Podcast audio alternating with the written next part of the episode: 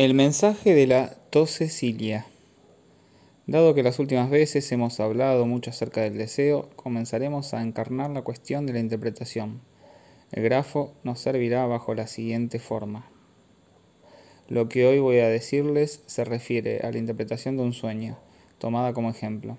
Quiero prepararlo por medio de algunas observaciones sobre lo que resulta de las indicaciones que Freud nos da precisamente sobre el tema de la interpretación del sueño. En el capítulo 7 de la Traumdeutung, Freud se interesa en la impresión intelectual del sujeto en el momento en que cuenta un sueño. Ahora éste tiene la impresión de que falta en su relato algo que ha olvidado, o de que algo es ambiguo, dudoso, incierto. Subraya esa incerteza del sueño, su puesta en duda, su ambigüedad, por medio de ciertos, no está claro, es esto o aquello, ya no recuerdo, más no puedo decir. Incluso pone en duda el grado de realidad de lo que vio en el sueño. Pone en duda que allí se haya afirmado algo con tal realismo como el que destacó, o por el contrario, le parece plagado de absurdidad. Pues bien, hay que considerar que todo esto, nos dice Freud, en todos estos casos enuncia lo que él denomina uno de los pensamientos latentes del sueño. En suma, todo lo que el sujeto dice acerca del texto del sueño como nota al margen del mismo modo en que las anotaciones acompañan una partitura musical para establecer los acentos de tonalidad, alegro, crescendo, descrescendo, todo eso forma parte del texto del sueño. Esto es en verdad fundamental. No creo que para la mayoría de ustedes, que ya se han familiarizado con la Traumdeutung y con la técnica de la interpretación de un sueño, esto sea nuevo. No hago entonces más que recordarlo, pues no tengo tiempo de dar los ejemplos que hay en Freud. En ellos vemos, por ejemplo, de qué manera Freud integra la sensación de duda que el sujeto tiene a la hora de contar su sueño como uno de los elementos del sueño, sin el cual ese sueño no podría ser interpretado. Esa regla de conducta que Freud nos da para la interpretación del sueño fue aceptada religiosamente por muchos de sus discípulos sin tomarse el trabajo de investigar más, confiando de algún modo en el inconsciente. Por nuestra parte, no nos conforma aceptar tal cual, no partimos de la interpretación freudiana sin plantearnos la pregunta acerca de lo que ella implica. Freud nos dice que cuando el recuerdo del sueño se nos escapa o, al contrario, se coloca bajo cierta rúbrica, cierto acento, ello no depende solo de la presión de nuestro inconsciente, sino que forma parte de los pensamientos latentes del sueño mismo. ¿Qué implica esto? Lo que hemos convenido en denominar el grafo nos permite precisarlo y articularlo de un modo más evidente, más firme. ¿Qué hacemos cuando comunicamos un sueño, ya sea dentro o fuera del análisis? El conjunto de las enunciaciones posibles, ¿qué es lo que especifica la enunciación de un sueño? Los enunciados tienen, en efecto, cierta estructura con respecto al sujeto, y no se esperó a la llegada del psicoanálisis para dar su fórmula. Entre los enunciados informativos de un discurso, me refiero a los que relatan acontecimientos, podemos legítimamente distinguir respecto al registro significante los enunciados que situamos bajo la rúbrica general del discurso indirecto. Son los enunciados que relatan las enunciaciones de otros sujetos. Muchas cosas se introducen de ese modo, incluidos los enunciados del rumor. Me han contado, tal o cual dijo, fulano afirmó que ocurrió esto. El discurso indirecto es la forma o una de las formas más fundamentales del discurso universal, ya que la mayor parte de las cosas que debemos informar forman parte de lo que hemos recibido de la tradición de los otros. Digamos entonces, de manera general, que un enunciado entraña, por una parte, un relato con un enunciado puro y simple, fáctico, que ponemos a cuenta nuestra, y por otra parte, la dimensión de la enunciación, que es latente, que no está forzosamente evidenciada, aunque llega a estarlo cuando es cuestión de relatar el enunciado de algún otro. Pero también puede tratarse de un enunciado de nosotros mismos, podemos decir que hemos dicho tal cosa, que hemos presentado testimonio ante tal otro, podemos incluso hacer la enunciación de que el enunciado que hemos hecho es falso por completo. Podemos dar fe de que hemos mentido. Una de tales posibilidades va a llamar nuestra atención enseguida. ¿Qué hacemos en la enunciación de un sueño?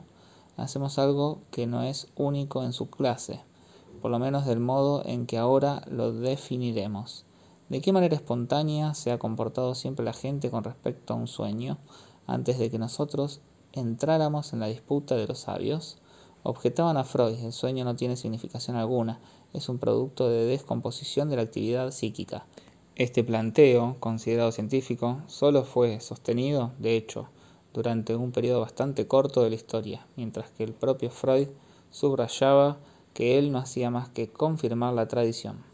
Ya es algo considerable saber, como hace un momento lo propusimos, que la tradición nunca dejó de abrir un signo de interrogación respecto de la significación de un enunciado, como mínimo cuando se trataba del sueño. En otros términos, a partir del momento en que el sujeto cuenta su sueño a algún otro, la forma misma de la enunciación bajo la cual produce el enunciado de un sueño implica un signo de interrogación que no es cualquiera, que supone que bajo el sueño hay algo cuyo significante es ese sueño. Podemos escribir esto en nuestra formalización. Se trata de la enunciación de un enunciado que tiene un índice de enunciación que, se supone, adquiere un valor que sin duda no es fáctico o informativo. E. Para permanecer en la dimensión puramente descriptiva debemos añadir aquí un acento suplementario. El niñito que comienza a contarle sus sueños les dice, anoche soñé. Esta actitud espontánea sigue siendo la actitud tradicional, pero aquí es muy ambigua. Si observamos las cosas, todo ocurre como si en algún momento se hubiese revelado al niño la posibilidad que tiene de expresar estas cosas, y a punto tal que con mucha frecuencia no podemos saber en verdad a la edad en que comienza esta actividad confidencial del niño, si lo que nos cuenta es lo que soñó o bien algo que nos aporta porque sabemos que soñamos y que podemos contar sueños. Tal como lo muestra el contacto con un niño, los sueños del niño tienen ese carácter de estar al límite de la fabulación. Pero justamente si el niño los produce así y los cuenta así, lo hace con la E minúscula, índice de enunciación. Hay algo más allá del enunciado con lo que él juega junto a ustedes el juego de una interrogación, de una fascinación. En definitiva, toda clase de enunciado que relate un sueño, sea intra o extra analítico, responde a la fórmula E mayúscula. No es específica del sueño. Diremos que es la fórmula general del enigma. A partir de aquí, ¿qué significa lo que Freud quiere decir? Veámoslo sobre nuestro pequeño grafo, que en este caso se propone bajo la forma que está en la pizarra. ¿Cómo vamos a utilizarlo para proyectar los diferentes elementos de esa formalización? Puede haber varias maneras. El interés de este grafo radica en que es estructural. Es una estructura que nos permite situar la relación del sujeto con el significante. En efecto, una vez que el sujeto está atrapado en el significante, y es esencial que esté atrapado en él, es lo que lo define. El sujeto es la relación del individuo con el significante, con su estructura, una red se impone necesariamente y siempre sigue siendo fundamental. Procuremos entonces ver aquí cómo podemos distribuir en dicho grafo las diversas funciones involucradas en la enunciación del sueño. El sueño, creación espontánea, se presenta a simple vista como algo que tiene un carácter de relativa totalidad. Tiene el carácter de cierto bloque, es un enunciado total. Decimos tuvo un sueño, de ese sueño distinguimos el sueño que vino después y que no es el mismo. Un sueño tiene carácter de un discurso. En el momento de tenerlo, nada hace aparecer en él la fragmentación, la descomposición del significante. Tenemos toda clase de indicios retroactivos de que la fragmentación está allí, incidiendo en la función de todo discurso. Pero en el momento en que el sujeto lleva adelante un discurso y en la medida en que se limite a ello, la elección que a cada instante hace entre los significantes queda suspendida, desapercibida sin lo cual le resultaría arduo comunicar. En la medida en que se nos presenta como un todo, el sueño es el enunciado, la cadena significante que se produce en el nivel inferior del grafo y que se presenta bajo la forma habitual del lenguaje, una forma tanto más global cuanto que es cerrada. No obstante, el sujeto debe hacer un relato, una enunciación acerca de ese enunciado, situarse con respecto a éste, transmitírselo, a ustedes con todos sus acentos, según que adhiera más o menos a lo que les cuenta. Todo esto que acompaña al sueño y que de algún modo lo comenta desde la posición más o menos asumida por el sujeto se inscribe en el nivel del discurso para el otro, que es también el discurso en el cual el sujeto asume su sueño. En otras palabras, cuando les cuenta su sueño, el sujeto mismo ya está presente en el interior del enunciado y dentro del discurso en que el sujeto asume su sueño para ustedes, a quienes los narra, vemos producirse esas diferentes acentuaciones que siempre expresan la mayor o menor asunción por parte del sujeto de su relato. Dice, me parece, creo, que esto ocurrió en ese momento. En ese momento todo ocurre como si el sujeto fuese al mismo tiempo otro o se transformase en otro. Lo que denominé acentos son los diversos modos de enunciación conforme a los cuales el sujeto asume más o menos la vivencia de su sueño. Ese acontecimiento psíquico, esos modos se sitúan en nuestro grafo sobre la línea del yo de la enunciación. Línea fragmentada, discontinua, el grafo les indica que esa fragmentación es la característica de lo que se articula en el nivel de la enunciación, en la medida en que ésta involucra al significante. Hemos colocado en el piso inferior la retroacción del código sobre el mensaje, que a cada instante da a la frase su sentido, esa unidad de la frase. Obsérvenlo, es de amplitud variable. Al final de un largo discurso, al final de mi seminario o al final de mis seminarios, hay algo que abrocha retroactivamente el sentido de lo que antes les he enunciado. Pero hasta cierto punto, el mismo abrochamiento se produce tras cada una de las partes de mi discurso, tras cada uno de los párrafos podemos intentar averiguar cuál es la unidad más reducida en que se producirá ese efecto que denominaremos efecto de significación, que para merecer tal nombre debe ser una creación nueva producida en el lenguaje y que vaya más allá de los usos del significante. ¿Dónde se detiene esto? Evidentemente se detiene en la unidad más pequeña que hay, y que es la frase. Preguntémonos ahora cómo se presenta esta unidad en el relato que nos hace del sueño. Aquí está bien claro que lo que el sujeto asume o no asume, cree o no cree, o pone en duda, no tiene por qué ser el conjunto de lo que nos cuenta. La captación enunciativa por parte del sujeto puede tener un alcance más corto. El sujeto puede no asumir o no recusar más que una frase e incluso fragmentos de frase. En otros términos, el abrochamiento retroactivo introduce una posibilidad de fragmentación de amplitud mucho más corta en el nivel superior que en el nivel inferior. Esta observación nos pone en la vía de lo que Freud implica cuando dice que el acento de asunción por parte del sujeto forma parte de los pensamientos latentes del sueño. Equivale a decirnos que ese acento se sitúa en el nivel de la enunciación, en la medida en que allí se lleva a cabo esa acentuación del significante implicada por la asociación libre. La cadena significante tiene dos aspectos. El primero es la unidad de su sentido, la significación de la frase, el monolitismo de la misma, el holofrasismo. Con más exactitud, digamos que una frase puede ser tomada como algo que tiene un sentido que es único, como algo que forma un significante transitorio. Supongamos, pero que durante el tiempo en que existe se sostiene como tal, por sí solo. La otra cara del significante es lo que denominamos asociación libre. Este implica que, para cada uno de los elementos de la frase, por más lejos que podamos llegar en la descomposición, deteniéndonos estrictamente en el elemento fonemático, puede intervenir algo que haga saltar uno de esos significantes y que implante en su lugar otro significante que suplante el primero. Ahí reside la propiedad del significante. Esto se relaciona con ese aspecto del querer del sujeto que está indicado por el abrochamiento retroactivo, sin que el sujeto lo sepa, de una manera inconsciente para él, más allá de su intención. Una cadena incidente se cruza a cada instante con su discurso e interviene en la elección de los elementos de la cadena significante. Vemos salir a la superficie sus efectos, por ejemplo, bajo la forma del lapsus fonemático, que es el más elemental.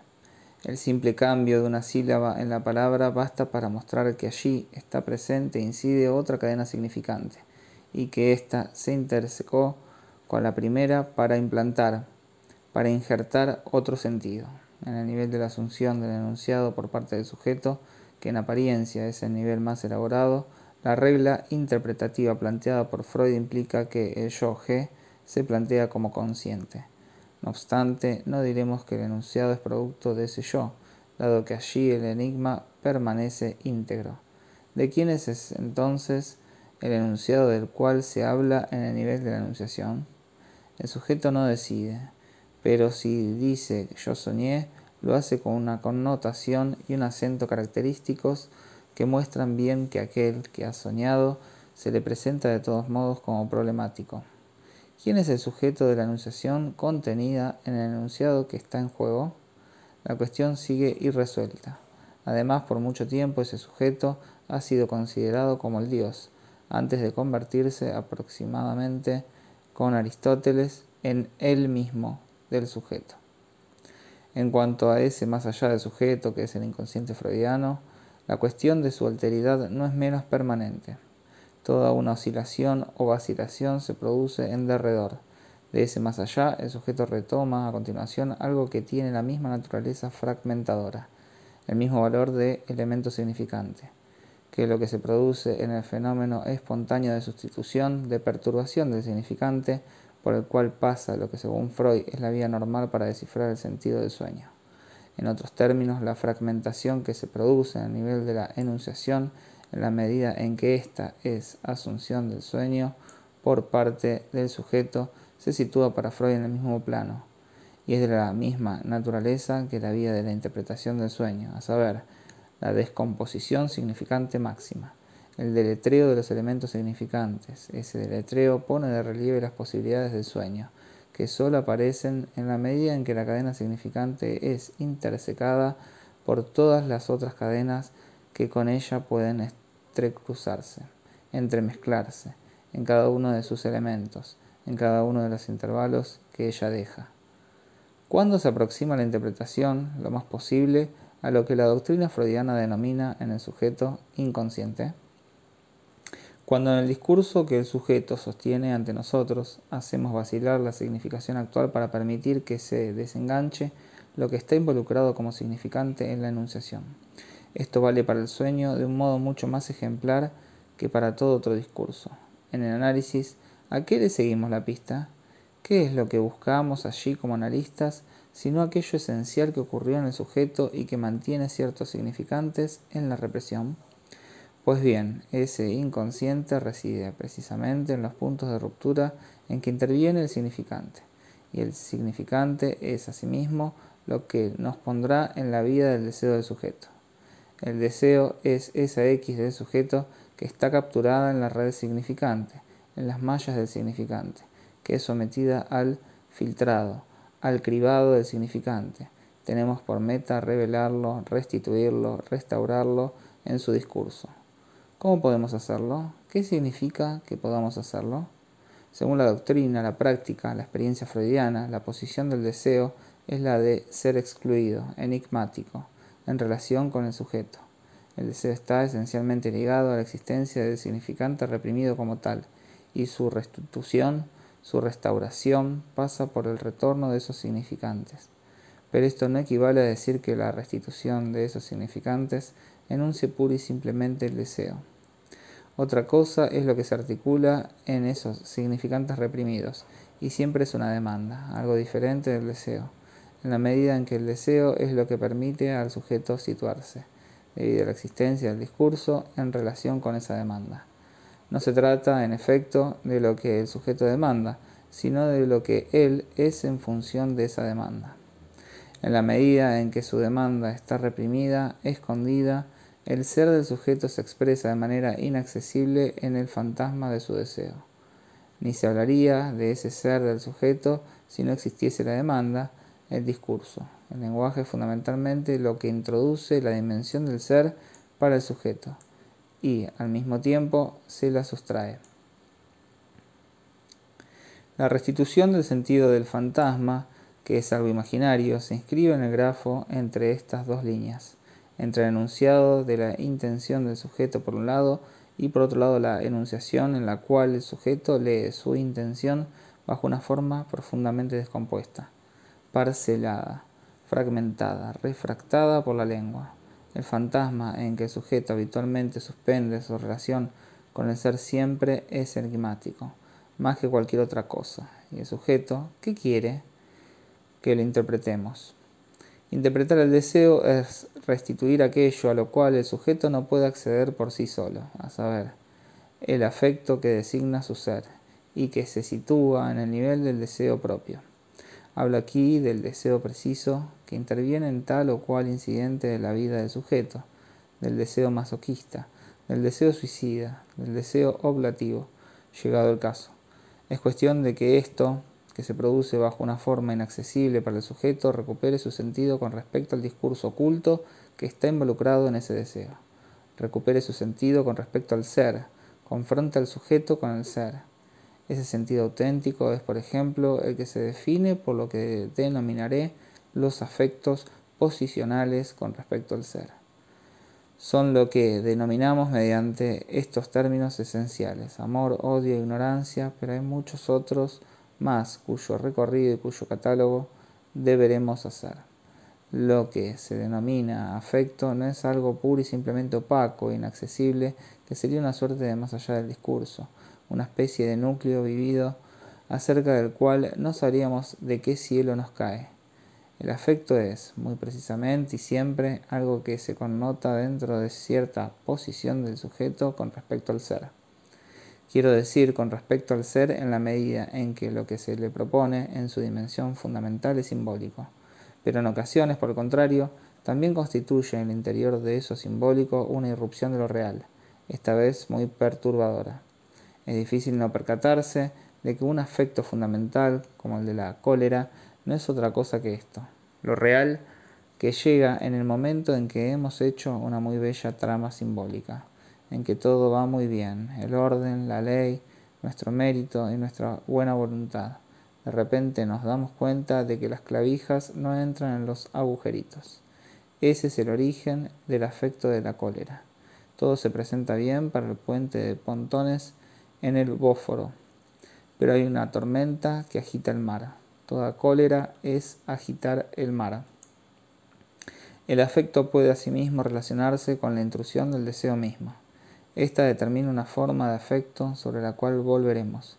Pero, al menos para toda una categoría fundamental de afectos, el afecto connota de modo característico una posición del sujeto que, entre todas las posiciones posibles, se sitúa en la activación, en la puesta en marcha la puesta en juego de sí mismo con respecto a las líneas necesarias que le impone su envoltura en el significante. Veamos ahora un ejemplo. Lo extraje de la posteridad de Freud. Nos permite articular bien lo que es el deseo del sueño en el análisis. Y para proceder de un modo que no dé lugar a una elección especialmente arbitraria, tomé el capítulo 5 de Dream Analysis de Ella Sharpe donde ella procede al análisis de un solo sueño, de un sueño single, cuyo análisis lleva hasta el extremo, tanto como le es posible. En los capítulos precedentes ha mostrado cierto número de perspectivas de leyes, de mecanismos, examinando, por ejemplo, la incidencia del sueño en la práctica analítica, o incluso más adelante los problemas planteados por el análisis del sueño, o lo que ocurre en los sueños de las personas analizadas pero el punto central del libro es el capítulo 5, en el cual nos brinda un sueño singularmente ejemplar. A propósito del mismo, pone en práctica e ilustra todo lo que, por otro lado, ella produjo para nosotros acerca del modo en que la práctica analítica nos muestra que debemos dejarnos guiar en el análisis de un sueño. Lo esencial de lo nuevo que la practicante aporta después de la Traumdeutung es que un sueño no es apenas algo que ha revelado tener una significancia, sino que en el diálogo analítico representa un papel actual que en tal momento del análisis no es el mismo que en tal otro. En suma, el sueño acompaña de una manera activa, determinada, el discurso analítico, para iluminarlo y ampliar sus caminos. En pocas palabras, el sueño se produce no solo para el análisis, sino a menudo para el analista, y resulta ser portador de un mensaje en el interior del análisis. La autora en cuestión, como algunos otros autores, tiene el mérito de no vacilar en hablar de análisis de los sueños, mientras que hay quienes creen poder apartarse de este. Ya he llamado la atención al respecto en mi informe de Rojamunt sobre la dirección de la cura, por ver en ello algo así como una actividad intelectual. No es la menor de las cuestiones que plantea el estatus del pensamiento cuando se trata del sueño. Pero lo que hay que saber es qué acento le damos. Si el sueño se presenta como una materia de discurso, de elaboración discursiva, ese hecho es en sí mismo significativo de lo que es el inconsciente. El inconsciente no está en no sé qué bolsa psíquica donde se encontraría en estado no constituido, sino exactamente en las latencias del discurso, con respecto a la formulación del sujeto, a su discurso, a su enunciación. ¿Está más acá o es inmanente? Esa es otra cuestión. No por ello deja de ser legítimo tomar el sueño, al igual que siempre se lo consideró como la vía regia del inconsciente. Para pasar al sueño que nos presenta la autora, comenzaré por leérselos. Antes de mostrarles los problemas que se plantean al respecto, daremos mucho valor a una breve advertencia que ella nos da, al igual que a todo el capítulo.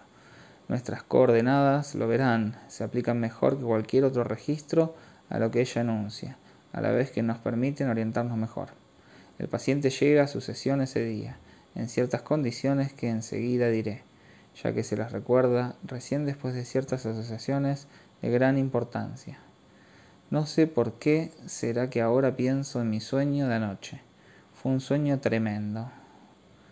Duró siglos. Me tomaría el resto de la sesión contárselo. Pero no se preocupe, no voy a aburrirla con todo eso por la sencilla razón de que no puedo recordarlo. Pero fue un sueño excitante, lleno de peripecias, lleno de interés. Me desperté acalorado y transpirado. Debe de haber sido el sueño más largo que tuve en mi vida. Dice no recordar la inmensidad, la vastedad del sueño que tuvo, pero surge una escena muy corta. Estaba viajando con mi mujer alrededor del mundo. Hay aquí un muy bonito matiz que quizá no está suficientemente acentuado. El orden de los complementos circunstanciales merece ser observado, ya que ese no es, me parece, el orden normal en francés, ni en castellano, que es más bien estaba viajando alrededor del mundo con mi mujer. No creo equivocarme al decir que la sensibilidad de la oreja es aquí la misma en inglés.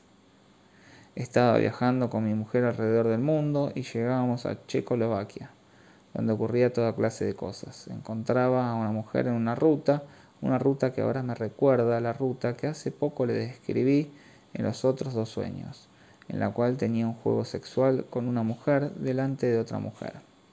Allí la autora cambia la tipografía con justa razón, ya que es una reflexión al margen. Lo mismo ocurrió en este sueño. Esta vez mi mujer estaba allí mientras la actividad sexual tenía lugar. La mujer con que me encontré tenía un aspecto muy apasionado. Was very passionate looking. Aquí, nuevo cambio tipográfico para un comentario que ya es una asociación. Y esto me recuerda a una mujer que ayer vi en un restaurante. Era morena, dark, y tenía labios muy carnosos, muy rojos, y passionate looking, igual expresión, igual aspecto apasionado. Y era obvio que, si yo le hubiese dado la menor incitación, ella la habría correspondido. Esa mujer debe de haber estimulado, stimulated, el sueño, supongo. En el sueño la mujer quería tener relaciones conmigo y tomaba la iniciativa, lo cual es algo que, como usted sabe, me ayuda en gran medida. Y él comenta, si la mujer quiere hacerlo, eso me es de mucha ayuda. En el sueño la mujer estaba de hecho sobre mí. Esto recién me vino a la mente. Evidentemente ella estaba intentando poner mi pene en su cuerpo. Puedo afirmarlo debido a las maniobras que ella realizaba yo estaba en desacuerdo, pero ella se decepcionaba tanto que yo pensaba que debía masturbarla. Aquí, reanudación del comentario. Suena muy mal usar ese verbo transitivamente. Podemos decir I masturbated. Me masturbaba. Y eso es correcto. Lo propio del verbo inglés es, en efecto, no tener la forma reflexiva que tiene en la lengua francesa y en la castellana. I masturbate quiere decir yo me masturbo. Analista no deja de criticar esa observación del sujeto. Este agrega algunas observaciones confirmatorias, comenzando a asociar acerca de sus propias masturbaciones. Por lo demás, no se queda en eso. He aquí el enunciado de este sueño. Despierta el interés por lo que vamos a decir. Les aporto las cosas, debo decirlo, conforme a un modo de exposición arbitrario por completo, y podría prescindir del mismo. Tampoco crean que la dirección que sigo sea la que les aconsejo seguir sistemáticamente para interpretar un sueño. Solo lo hago como para colocar un mojón que muestre lo que procuramos ver y demostrar. En el sueño del Padre Muerto pudimos designar, siguiendo a Freud, y de un modo que, lo han visto, no carecía de artificio, los significantes según su anhelo, el del Hijo. De igual modo, aquí veremos en qué significante culmina el fantasma del sueño. Ese fantasma es expresado por estas palabras. Yo estaba en desacuerdo, pero ella se decepcionaba tanto que yo pensaba que debía masturbarla. Y el sujeto enseguida subraya que es totalmente incorrecto emplear ese verbo en forma transitiva.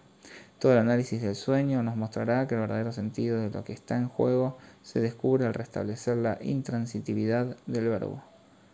¿Qué la decepcionaba tanto? Todo el texto del sueño le indica suficientemente, a partir del hecho de que nuestro sujeto no participa mucho, por más que según sus dichos en la escena del sueño todo está al servicio de incitarlo a ello de suerte tal que, en circunstancias normales, la posición de la partener debería ser de gran ayuda. Sin duda, eso es lo que está en juego. Y diremos que la segunda parte de la frase se presenta como provista de un contenido comprensible, rasgo que bien corresponde a lo que Freud nos presenta como una de las características de la formación del sueño, a saber, la elaboración secundaria. Sin embargo, el sujeto mismo nos hace notar que la cosa no marcha, que su empleo del verbo no suena bien. Seguir la regla de conducta dada por Freud Basta para considerar que esta observación nos pone en la vía, tras la huella del pensamiento del sueño. Y allí está el deseo. En efecto, el sujeto nos dice que I thought se completa bajo la forma I thought she called masturbate, que es la forma normal en que el anhelo se presenta. Que se masturbe si no está contenta. El sujeto nos indica aquí, con bastante energía, que la masturbación es una actividad que no es transitiva en el sentido de que un sujeto la ejercería sobre otro, sino intransitiva, lo cual significa en este caso una actividad del sujeto sobre sí mismo, ya que I masturbated quiere decir yo me masturbé. Lo importante no es zanjar esta cuestión, solo conviene notar que la primera indicación que da el sujeto apunta de entrada en el sentido de la rectificación de una articulación significante.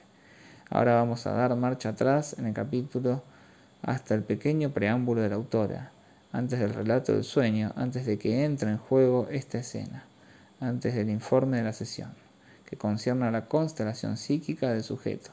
Lo que ella colocó en esas premisas reaparecerán sus resultados, y nosotros habremos de criticar sus resultados. Pasemos de inmediato a lo que nos permitirá avanzar. Ella, Sharp, nos hace observar que este sujeto está, por cierto, bien dotado. A medida que centremos las cosas, veremos cada vez mejor cuál es su comportamiento. Es un señor de cierta edad, casado, que pertenece al colegio de abogados. Vale la pena destacar en términos apropiados lo que ella nos dice. Cuando le llegó la hora de ejercer su práctica en el colegio de abogados, desarrolló severas fobias. En resumidas cuentas, la exposición del mecanismo de la fobia se limita a esto, pero confiamos mucho en ella, ya que es una de las mejores analistas una de las más intuitivas y penetrantes que hayan existido. Esto no significa que no se atrevió a trabajar exitosamente, successfully, sino que en verdad debió dejar de trabajar porque no podía más que llegar a ser demasiado exitoso. La nota que la analista aporta aquí dice que no está en juego una afinidad con el fracaso, sino que él se detiene, si cabe decirlo, frente a la posibilidad inmediata del realce de sus capacidades. Merece atención. Verán qué uso le daremos más adelante. Para retomar, dejemos de lado lo que la analista de entrada indica, que puede ponerse en relación con el padre. Obsérvese solamente que su padre murió cuando el sujeto tenía tres años y que por mucho tiempo no hizo en análisis otra cosa que mencionar está muerto. Con mucha razón, esto llama la atención del analista. Ella entiende, y no parece muy factible refutar esto, que él no quiere acordarse de que su padre ha vivido. Cuando recordó que su padre estuvo vivo, dice, fue un acontecimiento totalmente startling, que provocó en él una suerte de pavor. Muy pronto la posición de sujeto en análisis implicará que el anhelo de muerte que tuvo para con el padre está en la raíz de ese olvido del padre vivo y también de toda la articulación de su deseo, en la medida en que el sueño lo revela. Sin embargo, nada nos indica que esa agresiva intención esté en el origen de un temor a la represalia. Un estudio atento del sueño nos permitirá precisarlo. ¿Qué más nos dice el analista a propósito de este sujeto? Que ese día, al igual que los otros días, no lo escuchó llegar. Y aquí viene un pequeño párrafo muy brillante acerca de la presentación extraverbal del sujeto. Esta descripción corresponde a cierta moda que pretende que señalemos en el paciente todos esos pequeños incidentes de su comportamiento que un analista de buen ojo sabe demarcar. A este, nos dice ella, nunca lo he escuchado llegar. Por el contexto, el lector comprende que a su despacho se llega subiendo una escalera. Identifico al paciente que sube de a dos escalones, dice, por un extra thud. El término inglés no tiene equivalente en francés ni en castellano. Designa un ruido mate, sordo, el ruido que puede hacer el pie sobre un peldaño de escalera cubierto por una alfombra y que resulta un poco más fuerte. Cuando se sube de a dos escalones, otro llega, se precipita. Todo el párrafo es así, literariamente muy sabroso. Es empero un puro desvío, ya que lo importante es lo que hace el paciente.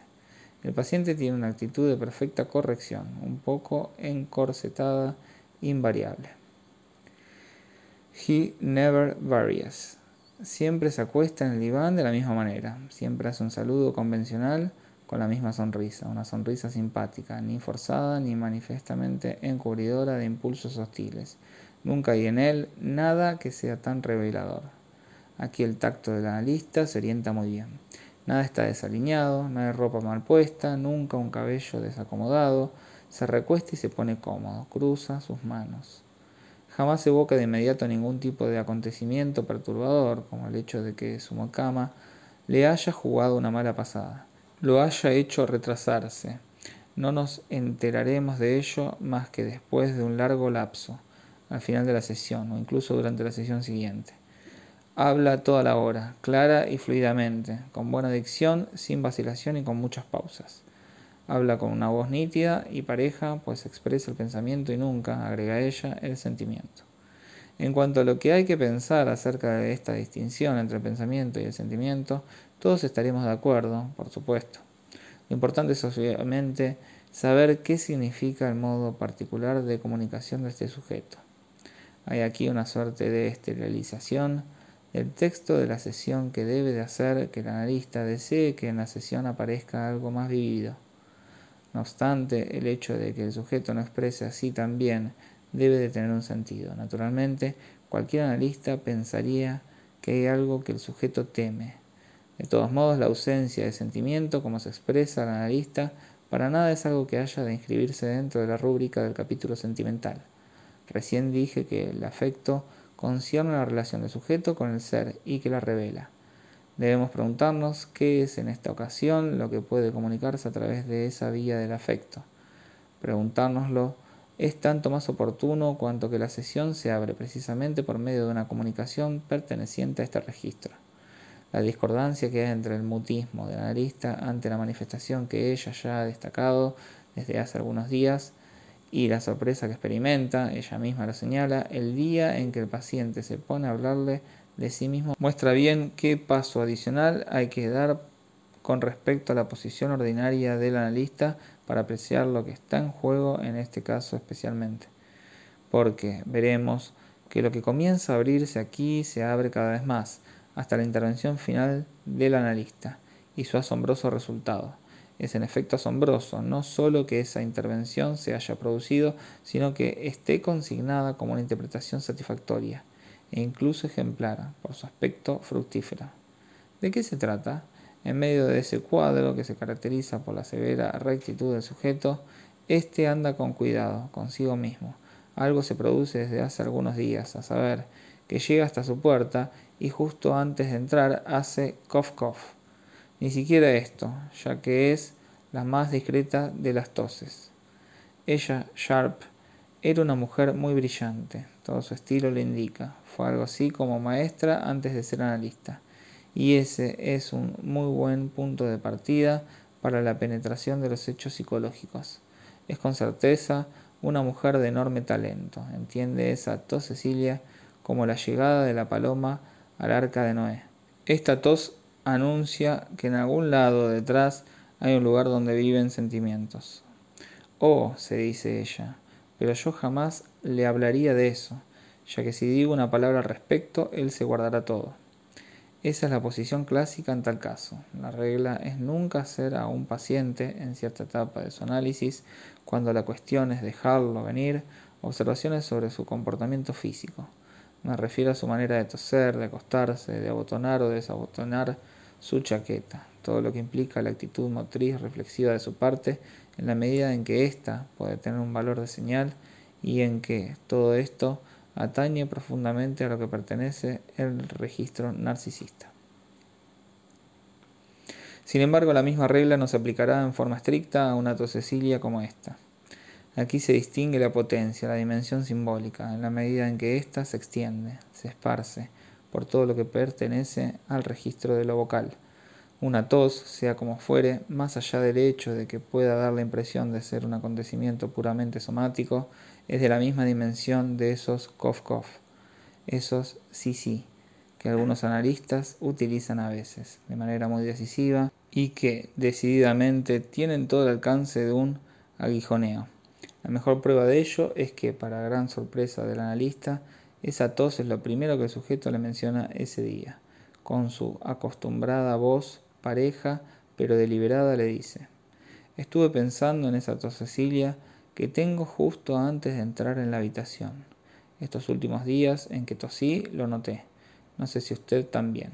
Hoy, cuando la mucama me invitó a subir, decidí no toser. Me irritó, sin embargo, darme cuenta de que había tosido en cuanto terminé de hacerlo. Es muy irritante hacer algo semejante, es muy irritante que en ti o por ti pase algo que no puedes controlar o no controlas.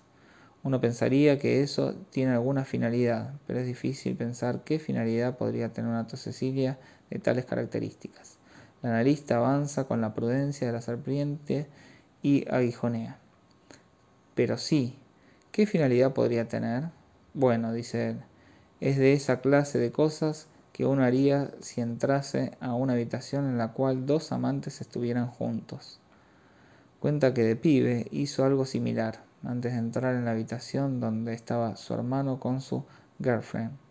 Tosió antes de entrar porque pensaba que quizá estaban abrazándose y que era mejor que se detuvieran antes, ya que así se sentirían menos avergonzados que si él los hubiese sorprendido. Ella aguijonea. ¿Y por qué toser antes de entrar aquí? Es absurdo, dice él, porque es obvio que no me invitarían a subir si hubiese alguien aquí, agrega. No logro ver la más mínima necesidad de una tos. Sin embargo, esto me recordó a Fantasy, un fantasma, que tuve de estar en una habitación en la cual no debería estar y de pensar que alguien podría pensar que yo estaba allí. Y entonces pensé que para impedir que alguien entrara, coming in, y me encontrara allí, yo ladraría como un perro. Eso disimularía mi presencia. El alguien se diría entonces, oh, allí dentro solo hay un perro. A dog aguijonea al analista con prudencia.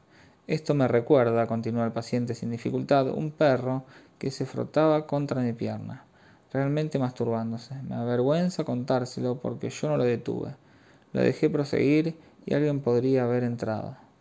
En ese momento tose ligeramente y empalma su sueño.